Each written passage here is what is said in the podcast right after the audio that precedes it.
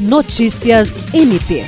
O Procurador-Geral de Justiça Danilo Lovisaro do Nascimento se reuniu na tarde desta última sexta-feira, 7 de outubro, com os integrantes da Comissão para Análise do Relatório de Diagnóstico do Sistema e Prevenção do Programa Nacional de Prevenção à Corrupção. O segundo encontro teve como foco as tratativas para a construção de minutas de códigos e programas internos que devem nortear o Ministério Público do Estado do Acre em relação à conduta, ética, integridade e compliance, de modo a garantir que o MPAC evolua constantemente. A comissão é presidida pelo Procurador-Geral de Justiça e composta por representantes da Ouvidoria Geral, Superintendência, das Diretorias de Administração, Controle Interno, Finanças, Gestão com Pessoas e Comunicação, que devem atuar na elaboração de minutas de normas internas, manuais, sugestão de campanhas, treinamentos e monitoramento constante do PNPC-TCU.